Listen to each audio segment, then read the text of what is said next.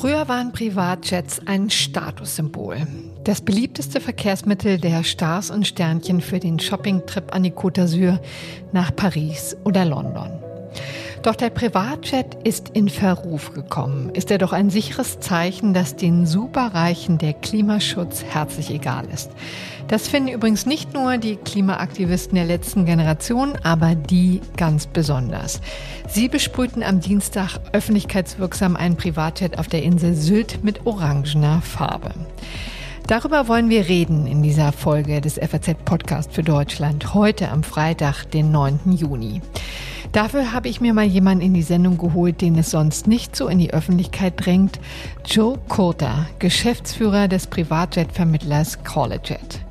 Außerdem berichtet uns mein Kollege Dirk Scherf aus der Sonntagszeitung, wie die EU versucht, gegen die teuren und klimaschädlichen Flüge vorzugehen, ja, und warum sie womöglich daran scheitert. Und dann ist da noch mein Kollege Philipp Krohn. Er hat das Buch Ökoliberal veröffentlicht und erzählt uns, worauf es seiner Meinung nach beim Klimaschutz ankommt.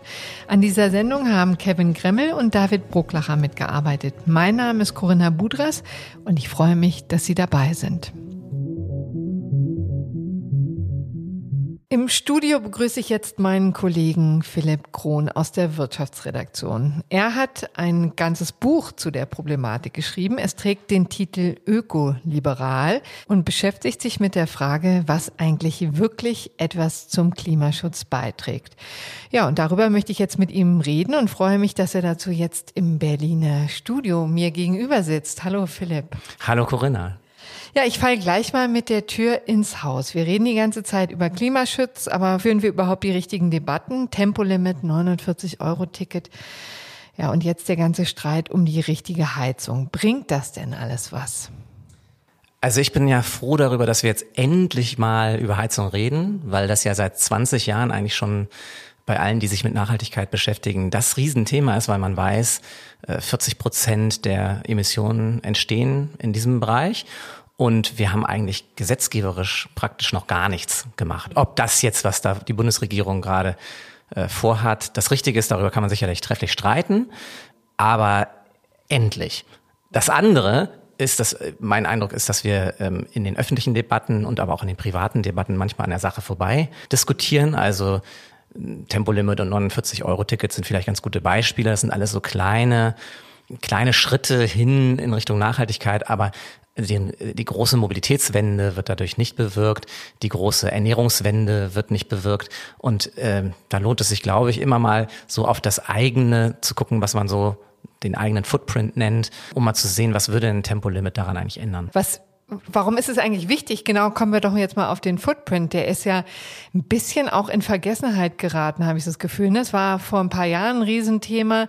Der eigene Fußabdruck, ja, was hinterlässt man eigentlich in der Welt? Warum findest du, dass es immer noch eine gute Maßeinheit ist, an der man sich orientieren kann? Naja, ich habe, ähm, also ich kann ja die, die CO2 oder CO2-Äquivalente gut ausrechnen und, mhm. und dann haben wir in Deutschland immer noch, wenn wir die Importe mit einrechnen, mit 11 Tonnen äh, CO2-Äquivalenten pro Person ja einen enorm hohen ähm, Ausstoß im internationalen Vergleich. Und ich kann das ja runterrechnen und gucken, was müsste ich denn schaffen, um dahin zu kommen, dass es wirklich klimaneutral ist. Und wenn man sich das so im Einzelnen mal guckt, in den Bereichen Wohnen, Mobilität, Stromerzeugung, Konsum, dann ist das echt ganz schön drastisch, was man da äh, an Veränderungen für das private Leben auch haben müsste. Und diese Veränderung kann durch verschiedene Techniken bewirkt werden, entweder dadurch, dass man auf äh, Konsum, Komfort, Wohlstand verzichtet oder dadurch, dass Technologie uns das alles ein bisschen einfacher macht. Und ich bin immer dagegen zu sagen, das eine ist das einzig Seligmachende, sondern es, es muss ein bisschen was von beidem wahrscheinlich sein. Und dann gucken wir doch jetzt mal konkret. Du hast schon die elf in, in die, die Zahl in den Raum geworfen.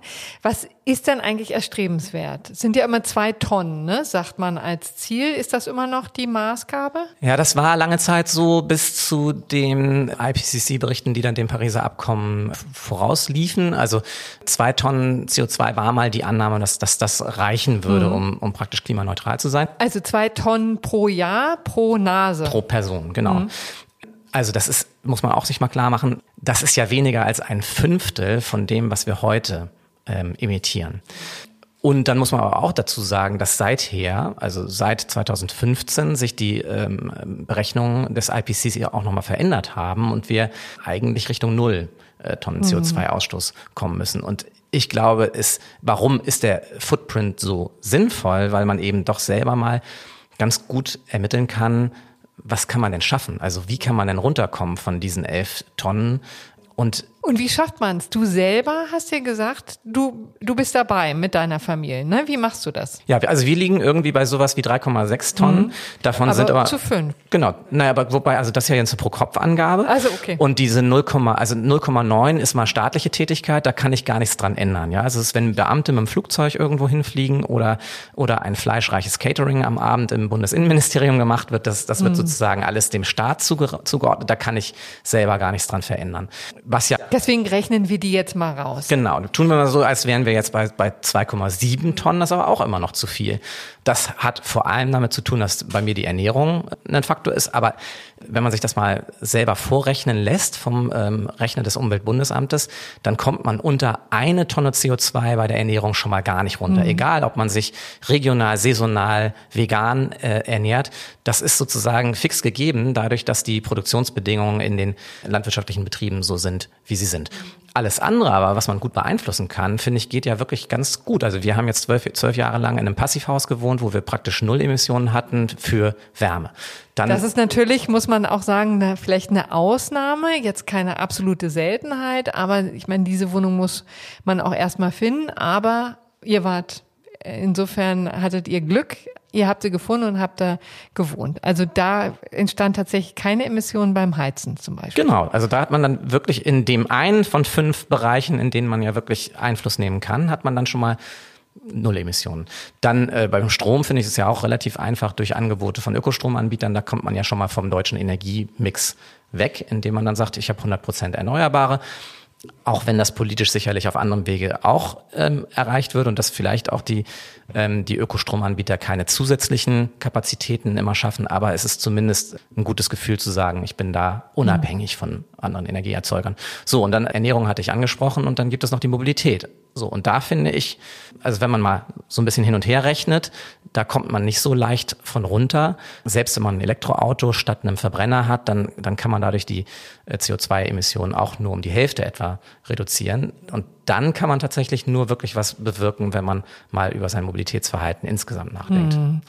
Wichtiger Hinweis, also Antriebswende als solche reicht eigentlich nicht aus, sondern tatsächlich, wir müssen häufiger umsteigen. Genau, also es müsste ein etwas kollektiveres Verkehrssystem äh, entwickelt werden. Natürlich ist die Deutsche Bahn sowohl kapazitätsmäßig als auch von dem, was sie im Moment an Leistungsfähigkeit mhm. hat, nicht darauf eingestellt. Aber das wäre ein Weg. Und dann müssen natürlich auch äh, Verbindungen in die, in die Vorstädte besser sein, regelmäßiger. Und ich hoffe auch darauf, dass wir an Konzepte denken, wie, wie zum Beispiel, was wir ja in der Stadt ganz viel machen, Carsharing, dass das auch im ländlichen Raum durchaus hm. möglich ist, das attraktiver zu machen. Da gibt es ja auch dann die Überlegung, zum Beispiel auch von der Bahn, so Shuttlebusse, so on-demand Angebote zu geben, damit man letztendlich auch von den Bussen wegkommt, die ja, wenn sie diese Betrieben leer durch die Gegend fahren, natürlich auch imitieren, ne? Wie verrückt. Ja, absolut. Also da effiziente Systeme sich zu, auszudenken. Das muss ja auch nicht nur von einem Unternehmen wie der Deutschen Bahn alleine entwickelt werden, sondern da kann man die Kommunen einbeziehen, da kann man die Bürger mit einbeziehen. Wo liegen die Bedarfe? Man kann die Digitalisierung da auch mit stark machen, ja, dass man, dass man Angebot und Nachfrage besser durch digitale Plattformen einander koppelt das ist alles noch nicht, noch nicht ausgedacht, wie, wie das wirklich genau aussehen soll. Aber ich glaube, dass wir, dass wir da ein anderes Mindset brauchen. Wir brauchen eine andere, eine andere Vorstellungskraft dafür, wie sich vielleicht Mobilität anders gestalten ließe. Mhm. Und du hast ja auch so einen Ansatz, das ziemlich unideologisch, sehr pragmatisch anzugehen, vielleicht auch um das an dieser Stelle nochmal zu sagen. Also natürlich gibt es wahrscheinlich auch viele Hörerinnen und Hörer, die auch der Meinung sind, jetzt auf ihr Auto nicht verzichten zu können. Und das wird wahrscheinlich auch im aktuellen Leben, so wie es sich jetzt darstellt, natürlich auch bei vielen so sein. Dein Impetus ist aber, Anreize zu setzen und zu gucken, was geht denn anders, ne? Ist das der Grundgedanke von Ökoliberalismus, wie du es in deinem Buch propagierst. Vielleicht beschreibst du uns mal, was sich dahinter genau verbirgt. Genau, also um, um ein Bild nochmal äh, stark zu machen, ich argumentiere nicht gegen Leute, die auf dem Land mit dem Auto individuell unterwegs sind, sondern ich wundere mich darüber, dass Städte immer voller werden mit Autos, auch dort, wo man das Gefühl hat, das muss gar nicht sein, wenn 50 Prozent der Fahrten, die dort gemacht werden, irgendwie unter sechs Kilometern liegen. Also das sind alles Dinge, die, die sich bestimmt anders organisieren lassen. Der Grundgedanke von Ökoliberal ist, dass wir zwei Dinge miteinander vereinbaren müssen. Die Freiheit, die nach meinem Dafürhalten am besten durch die marktwirtschaftliche Ordnung gesichert wird und biophysikalische Grenzen des Planeten. Wir können einfach nicht mehr CO2 emittieren, ohne dass es für uns gravierende Folgen haben wird. Also müssen wir uns darauf einstellen, dass wir die Emissionen reduzieren.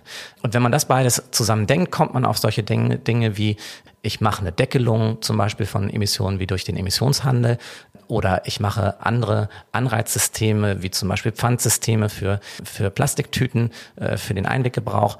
Solche Dinge, glaube ich, also ein marktwirtschaftlicher Ansatz wird viel mehr dazu beitragen, dass die Menschen mitmachen und sich, sich dabei fühlen und werden ihre Freiheit viel mehr fühlen. Ich glaube, das ist ähm, aus meiner Sicht ein Weg, der sehr gangbar ist, um die Klimaziele zu erreichen. Im Moment ist diese Debatte aber ein bisschen zurückgedrängt. Ne? Die findet ja in der Politik ja zumindest nur eingeschränkt statt, würde ich mal sagen. Wieso zum Beispiel stürzt sich die FDP da nicht stärker drauf? Aus meiner Sicht ist die, ist die FDP einfach zwittrig. Sie hat auf der einen Seite Abgeordnete, die sehr dafür sind, solche Ökogrenzen zu setzen und das zu versuchen, über freiheitliche Instrumente zu machen. Und dann gibt es auf der anderen Seite eine ganz starke Strömung der Partei, die gar keine Klimapolitik für nötig hält. Und nun versucht man eben diese beide, beiden Strömungen irgendwie zusammenzubringen und dadurch entstehen manchmal argumentative Schieflagen. Hm. Wie zum Beispiel äh, das Argument, das äh, Volker Wissing und Christian Lindner ja immer wieder verwendet haben, dass sie sagen, nein, wir, wir müssen nicht durch höhere CO2-Preise irgendwie zu einem zur Verbrauchsänderung kommen. Ja, aber wozu dann machen wir diese CO2-Preise? Also das, das ist für mich noch nicht ausgegoren, weil es da auch interne Streitigkeiten gibt, unterschiedliche Strömungen der Partei, die da noch nicht zum Kompromiss gefunden haben. Und das muss man vielleicht an dieser Stelle nochmal deutlich sagen. Ne? Wenn man so etwas will wie ein CO2-Preis, dann muss der auch wehtun ab einem bestimmten Punkt. Und das sehen wir jetzt ja langsam, langsam. Er muss sich noch viel weiter steigern, damit die Menschen dann auch tatsächlich umsteuern, wo sie können und das soll dann auch belohnt werden, zum Beispiel über ein Klimageld, wie wir das jetzt. Ja, das Klimageld ist leider total aus der Diskussion im Moment raus, ne, weil äh, verschiedene Parteien, die SPD hält das ja für ungerecht, äh, was ich überhaupt nicht nachvollziehen kann. Die Grünen sind überhaupt gar keine Freunde vom Emissionshandel insgesamt. Und so gibt es jetzt drei Parteien, die da irgendwie sich nicht so ganz im Klaren sind, wo sie eigentlich hinwollen. Und somit geht, geht das äh, Leitinstrument, das eine Deckelung von Emissionen sein könnte, eben leider so ein bisschen aus der ähm, aus der Debatte raus. Okay, aber herzlichen Dank für die vielen persönlichen Impulse. Auch danke an dich, lieber Philipp. Danke auch. Ein Thema haben wir bisher elegant umschifft. Es ist aber eins, das durchaus an Bedeutung gewinnt. Denn jetzt soll es um die unzähligen Privatflüge gehen, die doch durchaus ziemlich klimaschädlich sind und immer mehr ins Visier der Klimaaktivisten und der Politik geraten. Ja, und dazu habe ich meinen Kollegen Dirk Scherf in die Sendung eingeladen. Er ist Wirtschaftsredakteur in der Sonntagszeitung und hat in der letzten Ausgabe einen viel beachteten und viel kommentierten Artikel dazu geschrieben. Hallo, lieber Dirk. Hallo.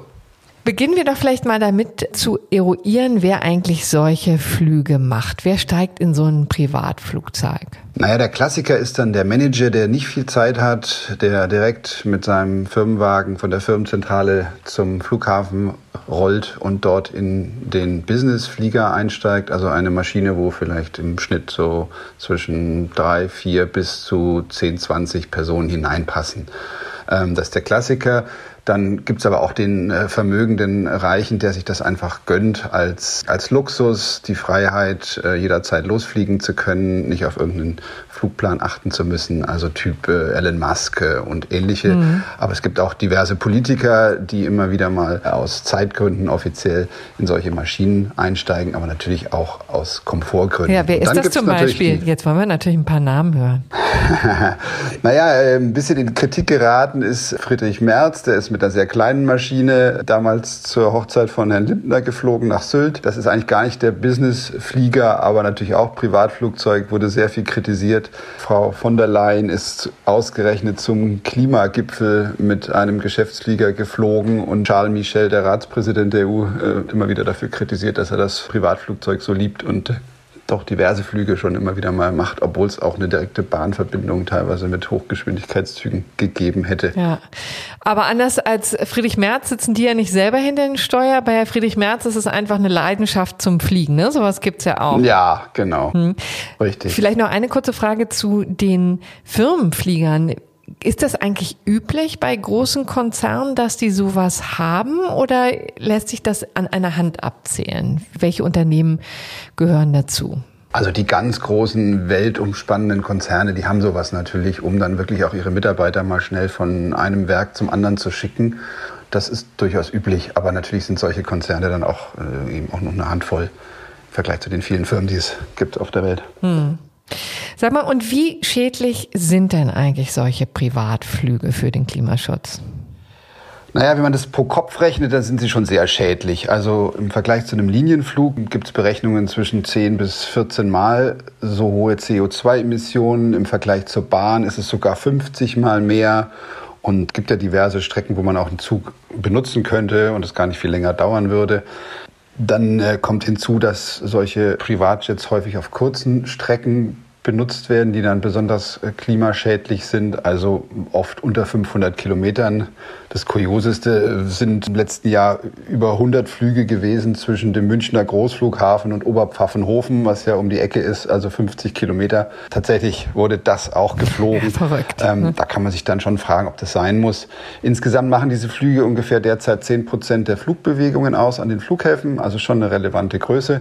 Wenn man jetzt die Gesamtemissionen zusammenzählt, dann ist es natürlich eine eine kleinere Größe im Vergleich zum großen Luftverkehr oder zu den Gesamtemissionen des Verkehrs, muss man schon ehrlicherweise auch dazu sagen. Aber wenn man es eben mhm. pro Kopf rechnet, und es sind ja nicht so viele Leute, die in diesen Fliegern sitzen, ne? manchmal sind es eben drei, vier, fünf Leute, dann ist es schon eigentlich eine ziemlich hohe Emission. Ja. Und interessanterweise geht die Zahl dieser Flüge auch nicht runter, ne? Obwohl wir jetzt hier diese Debatten haben um den Klimaschutz. Genau. Also noch ist es noch nicht richtig angekommen, hat man das Gefühl bei den äh, Leuten, die es nutzen. Also in der Corona-Zeit sind die Flüge stark gestiegen. Da hatte das sehr damit zu tun, dass es eben weniger Auflagen gab, Corona-Auflagen für diese Zeit. Ist aber danach nicht wirklich zurückgegangen. Ein bisschen schon, aber nicht wirklich. Die ersten Manager fangen jetzt an. Also Herr Klein von SAP hat es mal ganz demonstrativ bei dem Davos-Treffen gemacht, dass er mit dem Zug angereist ist, aber auch nur auf Druck der Öffentlichkeit. Und ich könnte mir vorstellen, dass im Laufe der, der nächsten Jahre vielleicht dann doch zumindest einige Firmen da mehr darauf achten, weil sie ja auch immer sehr nachhaltig wirken wollen und das auch in ihre Nachhaltigkeitsberichte hineinschreiben. Da würde es sich natürlich gut machen zu sagen, man hat da bei den Privatjets ein bisschen reduziert. Aber insgesamt ist da noch keine große Bewegung weg von diesen Flügen zu sehen. Ja, interessanterweise ist Davos wahrscheinlich auch ein gutes Beispiel dafür. Das ist so eine Parade von Privatfliegern, kann man sich vorstellen, oder? Ja, also da staunen sich dann die Flugzeuge in, in Zürich tatsächlich äh, in diesen Tagen. Und da sieht man dann, dass da noch nicht wirklich ein, ein Umdenken stattgefunden hat, tatsächlich. Ja. Aber ein Undenken hat auf EU-Ebene stattgefunden. Zumindest gibt es jetzt eine Initiative von einigen Ländern, die da den Privatflügen an den Kragen wollen. Was steckt dahinter? Genau, also Österreich, Frankreich und die Niederlande haben einen Brief geschrieben an die EU-Kommission und sie aufgefordert, doch jetzt strengere Klimaschutzregeln auch für Privatjets einzuführen. Bis zu Verboten wird da äh, diskutiert oder angedacht. Das ist bisher nur eine Initiative hat bisher auch keine große Mehrheit äh, gefunden. Aus Österreich hat vor allem die, die grüne Umweltschutzministerin dort für Aufsehen gesorgt, indem sie halt dann entsprechend auch argumentiert hat, dass das irgendwie ein Hobby von Superreichen ist. Ähm, da sieht man das Ganze halt auch eine soziale Dimension. Man muss mal gucken, ob das dann wirklich EU-weit zu irgendwelchen Einschränkungen führt. Die Flüge sind ja schon im Emissionshandel der EU äh, integriert, mit allerdings einigen großzügigen Ausnahmen. Mhm. Also die EU hat ein bisschen was gemacht, aber viel ist es noch nicht. Warum haben die Ausnahmen? Naja, es gibt so Grenzen ab, denen überhaupt äh, Sie Zertifikate erwerben müssen. Es wird gemunkelt, dass man das aus Gründen macht, dass der Verwaltungsaufwand nicht zu groß wird, weil wenn man jetzt da jeden Flug äh, mit Zertifikaten belegt, ist natürlich ein Aufwand. Das äh, bemisst sich dann an Gesamtausstoß der äh, Flugzeuge über das ganze Jahr. Und wenn gewisse Schwellen nicht überschritten werden, dann müssen sie keine Zertifikate erwerben. Und wir wissen mhm. ja, selbst wenn Sie welche erwerben müssen, dann werden sie teilweise kostenlos zugeteilt. Das gilt ja im gesamten Flugverkehr. Also diese Privatjets an sich sind meistens befreit durch diese Grenzen. Im Werksverkehr sind die äh, strengeren Regeln eingeführt worden und da greifen dann die Emissionshandelsregeln doch etwas früher. Hm. Aber das ist, wenn ich dich richtig verstanden habe, ein Bereich, der noch nicht angetastet wird, oder? Bisher nicht, aber es wird diskutiert. Also wenn man über Einschränkungen nachdenkt, könnte man sich überlegen, diese Grenzen niedriger anzusetzen oder vielleicht ganz abzuschaffen. Ist eine Möglichkeit. Diskutiert wird aber in der Tat auch ein komplettes Verbot von solchen Privatflügen. Ne? Ja. Ist denn das realistisch? Du hast es schon ein bisschen angedeutet, ne? Es sind viele auch hier in Deutschland ja sehr zurückhaltend. Was spricht denn dagegen? Naja, ein Verbot ist natürlich schon mal ein drastischer Einschnitt. Es ist auch rechtlich immer nicht so einfach. Selbst die Grünen sind im Moment vorsichtig, sowas zu fordern. Die sind ja in Sachen Heizungsdiskussion ziemlich auf die Nase gefallen, was Verbote angeht. Deswegen äh, fordern auch die derzeit jetzt keine Verbote. Es gibt natürlich auch Flüge, die sinnvoll sind. Also es gibt Werksverkehr, der Sinn macht. Es gibt eben auch zeitkritische Termine, wo man einen Geschäftsflieger dann nutzen sollte, weil eben gerade kein Linienflug vorhanden ist. Geschäftsflieger fliegen auch kleinere Airports an, die man gar nicht mit einem großen Linienjet erreichen könnte oder wo es auch keine gute Bahnverbindung gibt. Also für solche äh, Strecken machen durchaus Privatjets äh, einen Sinn. Aber man muss eben nicht jeden Flug machen mhm. und vielleicht auch nicht super ultra Kurzflüge von 50 Kilometern. Ja. Die sind in der Tat wirklich sehr bemerkenswert. Also, lieber Dirk, herzlichen Dank für diese kleine Reise in die Welt der Privatflugzeuge. Ja, bitteschön. Schöne Grüße nach Frankfurt. Danke. Tschüss. Nun wollen wir doch mal hören, was Menschen eigentlich dazu verleitet, im privaten Flugzeug zu fliegen und nicht mit einer Fluglinie, dem Zug oder dem Auto. Und dazu habe ich mir jetzt Joe Kurter in die Sendung eingeladen. Er ist Eigentümer von Callajet, einem Unternehmen, das Privatflugzeuge vermittelt. Guten Tag, Herr Kurter. Guten Tag, grüße Sie. Ich habe so ein bisschen auf Ihrer Internetseite gestöbert und bin auf eines Ihrer Angebote gestoßen. Sie fliegen zum Beispiel von Athen nach München und zwar am 2.7. im Privatjet Citation XLS Plus. Stimmt ja, das eigentlich? Ist, ist das richtig? Ja? XLS Plus, ja, genau. Der Preis sind stolze 15.880 Euro. Mit ja. Sky Express kann ich die gleiche Strecke für 357 Euro zurücklegen. Warum greifen Menschen dann auf ihren Service zurück? Auf, an den Preis liegt es ja nun nicht. Nein, das stimmt schon. Natürlich ist Privatjetfliegen, egal wie man es dreht und wendet, immer teuer. Unsere Kunden äh, versuchen natürlich äh, auch so günstig wie möglich zu fliegen. Allerdings ähm, müssen sich das so vorstellen, dass natürlich jetzt auch, je nachdem, welche Strecke man fliegt, die Flugzeuge dann ja auch erstmal hinkommen müssten. Mhm. Wenn jetzt äh, eine Familie jetzt in Griechenland zum Beispiel ist und dort ihren Urlaub verbringt und zwei Wochen vor Ort ist, dann äh, buchen unsere Kunden meistens ein One-Way nach Griechenland und das nachdem der Jet sich dort abgesetzt hat, fliegt es praktisch zum nächsten Auftrag und so zahlen halt letztendlich äh, die Charterkunden auch die Positionierung, gerade wenn sie länger an einem Ort sind. Und mhm. der Vorteil ist natürlich, dass, dass sie so fliegen können, wie sie möchten. Sie haben einfach eine viel kürzere Anreise. Sie kommen eine Viertelstunde vor ihrem Abflug, müssen keine Angst haben, dass das Flugzeug äh, ohne sie losfliegt, mhm. wenn man zum Beispiel verschläft oder im Stau steckt. Also es ist auf jeden Fall viel entspannter. Ähm, Wie viele Leute sitzen in so einem Flugzeug? Also gerade in diesem Privatjet, den ich Ihnen genannt habe? Ja, also ich habe jetzt, äh, muss ich jetzt selbst mal nachschauen, wie viele Passagiere jetzt hier auf dem Flug waren, aber in der Citation XLS äh, plus äh, passen schon bequem sechs Passagiere. Wenn Kinder dabei sind, dann gibt es noch eine kleine, ein kleines Sofa an der Seite, dann könnten eigentlich noch zwei Kinder mitfliegen.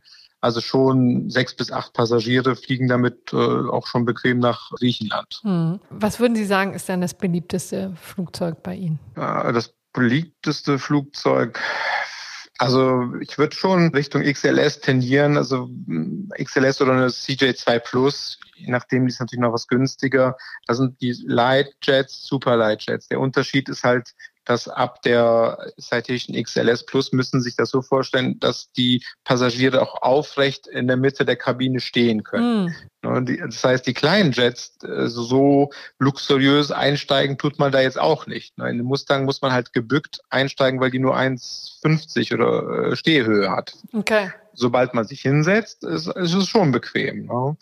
Aber also die Beratung ist halt auch wichtig in unserem Beruf, ne, damit die äh, Passagiere dann auch das auch so vorfinden, wie sie sich das vorgestellt haben. Hm. Erzählen Sie uns doch mal ein bisschen was zu Ihren Kunden. Man liest ja, Fußballstars gehören allen voran dazu. Ja, ja, und auch, wie ich finde, zu Recht, weil äh, Sie müssen sich das auch belegen, dass natürlich die äh, umso bekannter die Fußballstars sind, umso mehr äh, brauchen die ja schon Privatsphäre. Also die wenigsten können ja dann einfach so zu einem zum Flughafen marschieren und dann mit einer Eurowings oder mhm. Lufthansa oder anderen Maschine äh, fliegen, weil die haben einfach zu viel Aufmerksamkeit und die wollen ja auch manchmal ihre Ruhe haben und vor allem haben die halt die Zeit, die sie verfügbar haben, um Familie zu besuchen, Freunde oder auch mal zum Arzttermin zu gehen, das ist wirklich sehr begrenzt. Die müssen ja viel trainieren, dann haben die die, die Spiele und wir hatten auch schon Kunden in der Vergangenheit, äh, die sind um zwei Uhr nachts äh, aus Madrid losgeflogen, damit die wirklich ihre Familie in England sehen können und nach 24 Stunden sind die wieder zurückgeflogen, weil die wirklich nur Vielleicht haben sie gerade ein Spiel gewonnen, haben dann halt irgendwie einen Tag mehr frei bekommen und nutzen das halt, äh, indem sie ein Flugzeug chartern, was genau so auf ihre Bedürfnisse zugeschnitten auch äh, fliegt. Also wir haben eben von unserem Kollegen Dirk Scherf gehört, dass Privatflieger seit Corona boomen, spätestens seit Corona boomen und seither die Reisetätigkeit auch nicht abgenommen hat. Machen Sie ähnliche Erfahrungen? Naja, also wir haben, wir sind jetzt eine kleine Firma, äh, unabhängig und wir wachsen eigentlich jedes Jahr, würde ich sagen, 10, 20 Prozent. In den äh, Corona-Zeiten, wo es halt wieder möglich war, haben wir schon, äh, gerade letztes Jahr im Sommer war, das war verrückt, äh, sehr, sehr viele Flüge hatten wir schon äh, vermittelt. Ich denke, dass sich das jetzt so langsam wieder einpendelt, so dass wir jetzt äh, vielleicht 10, 15 Prozent weniger Flüge haben. Aber insgesamt hatten wir gerade auch in der Corona-Zeit auch sehr viele neue Kunden. Also mhm. Heute eben, bevor Sie angerufen haben, rief auch noch jemand, ein Bauunternehmen an, äh, der halt auch äh, sich so vorgestellt hat, dass er noch nie einen Privatjet gechartert hat, aber ich wollte ihm das erklären. Er hat Interesse, mit seiner Familie einfach ohne Probleme und mhm. entspannt nach Mallorca zu kommen. Äh, und wahrscheinlich graust dem schon vor den langen Wartezeiten. Ich war ja letztes mhm. Jahr auch ein bisschen, ein wenig schwierig, mit einer, einer Airline äh, in Urlaub zu kommen. Hm. Sagen Sie, und spielt denn der Klimaschutz so gar keine Rolle bei Ihren Kunden? Nein, das, das würde ich auf gar keinen Fall so sehen. Also ich meine, für die Kunden und auch für die Flugzeugbetreiber, wie auch für uns, wir, wir sind alle daran interessiert, dass die Flugzeuge möglichst weniger Kerosin verbrauchen, äh, sinnvoll eingesetzt werden. Und äh, in der Forschung äh, passiert ja auch einiges. Also in mhm. den nächsten, ich kann das natürlich nicht genau sagen, aber in den nächsten Monaten und äh, Jahren werden wir schon immer weiter Flugzeuge sehen, die viel weniger verbrauchen, die Hybrid, äh, glaube ich, Flugzeuge, die oder vielleicht bald auch elekt elektronisch angetriebene mit Batterie, das das, da ist schon viel in der Entwicklung und da passiert viel. Also da würde ich jetzt nicht sagen, dass die Kunden, also gerade die Kunden, die wir haben, das sind jetzt nicht irgendwelche Leute, die sie vielleicht im Fernsehen bei irgendwelchen Talk, äh, irgendwelchen Shows sehen, die keine Ahnung einen auf dicke Hose machen, sondern es sind wirklich auch Familienunternehmen, äh, ganz normaler Mittelstand. Aber die Bilanz, also Klimabilanz von solchen Privatfliegern ist ja notgedrungen miserabel. Genau, auf den Passagier gerechnet ist das, ist das natürlich eine nicht so tolle Bilanz. Aber man muss ja, glaube ich, auch immer sehen, äh, das große Ganze. Wenn man sich anschaut, dass der Anteil der des weltweiten CO2-Ausstoßes der gesamten Luftfahrt weltweit drei Prozent äh, beträgt, mhm. ist das, ähm, finde ich, auch ein Punkt, den man nicht ganz vergessen soll. Und es gibt ja nicht so viele Menschen, äh, die mit dem Privatjet durch die Gegend fliegen, im, im, Vergleich zu den Passagieren, die mit Airlines durch die Gegend fliegen. Nun haben Sie ja die Klimaaktivisten inzwischen auch auf Sie abgesehen, also natürlich nicht auf Sie persönlich, ne, aber vor einigen Tagen hat es mal wieder ein Privatjet auf Sylt erwischt, der mit orangener Farbe übergossen wurde. Ich nehme an, das stößt jetzt bei Ihnen nicht auf Begeisterung, oder? Ja, das sehen Sie richtig. Ähm, ich wünschte mir halt, dass diese Mitglieder der letzten Generation auch vielleicht auch einen anderen Protest fühlen, der zielführender wäre. Also ich meine, wenn, wenn man sich an einen Tisch setzt, also praktisch die Flugzeughersteller, die Menschen wie wir, die Flugzeuge, Flugzeugcharter vermitteln, und Klimaaktivisten und dann sprechen, wie, was kann man machen? Ja, aber was kann man denn machen? Ja, also ich. Weniger fliegen mit Privatfliegern, ja, oder? Natürlich könnte man weniger äh, fliegen, nur wenn, das müssten Sie dann den Menschen sagen, die äh, eine Firma zum Beispiel leiten, die viel unterwegs sein müssen aus geschäftlicher, aus geschäftlichen Gründen, die eine Firma leiten, die versuchen äh, einfach in die Zukunft fähig zu sein und ihre Mitarbeiter, für die Mitarbeiter auch in der Zukunft einen guten Job anzubieten und die müssen halt Fabriken besuchen. Die, die, die können äh, nicht jetzt eine bestimmte Meetings zum Beispiel abhalten, wenn die das Ganze äh, mit, mit Airlines äh, machen würden. Da wären die drei Tage oder noch länger unterwegs.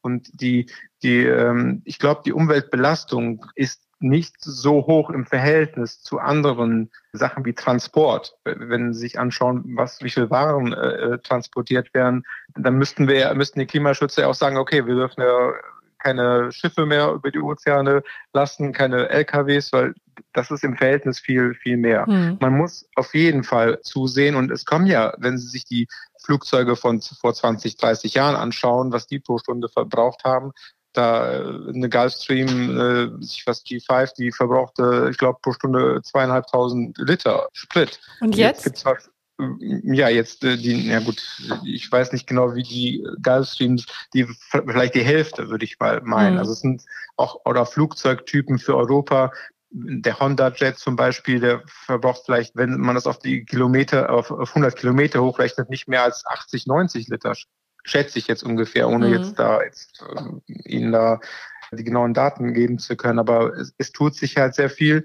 Und es gibt ja auch viele, äh, viele Kunden haben ja auch die Möglichkeit, praktisch diesen ähm, CO2-Ausstoß durch diese Emissionsgeschichte. Die Emissionszertifikate meinen Sie, ne? Genau, zu kaufen. Das bieten wir auch an. Und zum, in, in, unserem Fall, ich meine, Sie waren ja auf unserer Webseite und Sie können ja sich mal die Flüge, die wir wirklich verkaufen, also das ist ja wirklich die Wahrheit, wo wir alles hinfliegen, das sind ja nicht alles Flüge äh, nach der letzten Generation zu urteilen, die erzählen, dass halt sehr viele äh, die meisten Flüge nur eine halbe mhm. Stunde sind oder ganz kurze Strecken sind. Das kann ich auf keinen Fall bestätigen. Und auch die Statistiken, die es dazu gibt, was ich jetzt so befürchte, ist, dass halt auch viele die Positionierungsflüge auch mit einberechnet wurden in die ganzen Statistiken, weil es die meisten Menschen äh, fliegen wirklich längere Strecken mit dem Flugzeug, weil wenn das Was sind denn Positionierungsflüge? Hm, das sind halt äh, zum Beispiel, Sie sind äh, in Hamburg, möchten gern nach Ibiza fliegen, so und die, Masch die Maschine an dem Tag, an dem Sie fliegen möchten, die den vielleicht den besten Preis am Markt hat, steht, ich sage jetzt mal, in, äh, in Köln. Das heißt, hm. in Köln muss sie natürlich erstmal nach äh, Leer, nach Hamburg fliegen. Das ist natürlich eine kurze Strecke, um sie abzuholen. Okay. Dann fliegt das Flugzeug von Hamburg nach äh, Ibiza und sie steigen da aus. Und durch die neue Technologie, durch die Software, die wir auch nutzen und viele andere pro, äh, professionelle Broker auf der Welt, bleibt jetzt zum Beispiel, auch in den letzten zehn Jahren, wird das Flugzeug in Ibiza stehen bleiben, gerade jetzt im Hochsommer um möglichst zu verhindern, im, aus dem eigenen Interesse, dass noch mehr Leerflüge anfallen, nämlich hm. von, äh, von Ibiza wieder zurück nach Köln, wo die Maschine dann wahrscheinlich gebased ist, also die, die eigene, die Heimat von dem Flugzeug. Hm. So, und das wird durch Broker wie uns schon versucht zu verhindern, dass die Maschinen so nicht wie möglich leer fliegen, weil das ist natürlich dann, sage ich mal, auch eine Art Umweltschutz, weil wenn ich die Maschine leer durch die Gegend fliegen lasse, ohne Passagiere, das ist ja äh, noch schlimmer. Hm. Haben Sie denn umgekehrt Stammkunden, die jetzt mal sagen, oh, das mit dem Klimaschutz, das beutelt mich jetzt schon. Ich trete mal ein bisschen kürzer und fliege nicht mehr so häufig. Hören Sie das auf? Oder haben sich vielleicht auch Stammkunden schon verabschiedet? Also mit Ansage nicht. Also wir haben zum Glück viele Stammkunden und Sie müssen sich ja auch das so vorstellen. Also äh, von, von den meisten Stammkunden, die wir haben, fliegen auch viele vielleicht nur ein, zweimal einmal im Sommerurlaub, wenn das jetzt Privatkunden sind, und einmal im Winterurlaub. Mhm. Geschäftskunden, die fliegen halt saisonal, je nachdem, wenn Messen sind, wenn irgendwelche wichtigen Geschäftstermine anstehen. DJs oder Künstler, die haben ja auch verschiedene Gigs in verschiedenen Orten in, in Europa und die könnten ihre ganzen Fans gar nicht äh, sehen oder die Konzerte geben, wenn sie das nicht äh, minutiös planen und, und äh, hilft ihnen schon äh, so ein Privatjet. Also bestimmt gibt es auch den einen anderen Kunden, der sagt, okay, ich, ich bleibe zu Hause, ich möchte halt die Umwelt äh, nicht noch mehr belasten. Aber ich, ich finde, wir sollten das wirklich ins Verhältnis setzen und wir sollten zusehen, dass halt die Flugzeuge so schnell wie möglich so umweltfreundlich wie möglich werden. Also hm. genau. Und da haben Sie jetzt ja schon einige Dinge genannt, die ja auch die Luftfahrtindustrie umtreibt und an denen Sie arbeitet. Herzlichen Dank, Joe Kota. Sehr gern. Vielen Dank für das Gespräch. Ich danke Ihnen. Das war also der FAZ-Podcast für Deutschland zum Thema Klimaschutz mit einem ganz besonderen Fokus auf Privatjets als Hassobjekt der Klimaaktivisten. Ich weiß nicht, wie es Ihnen geht, aber mir fällt naturgemäß leicht, mich dagegen zu positionieren. Aber ich kann mir die Dinger eh nicht leisten. An dieser Stelle sei vielleicht noch mal darauf hingewiesen, die Aktion der letzten Generation auf Sylt war womöglich eine Sachbeschädigung. Kostenpunkt schätzungsweise 200.000 Euro. Schreiben Sie uns gerne Ihre Meinung. Ich freue mich über Ihr Feedback an podcast.faz.de. Damit verabschiede ich mich jetzt ins Wochenende. Ich danke für Ihre Aufmerksamkeit und sage, machen Sie es gut und bis bald. Tschüss.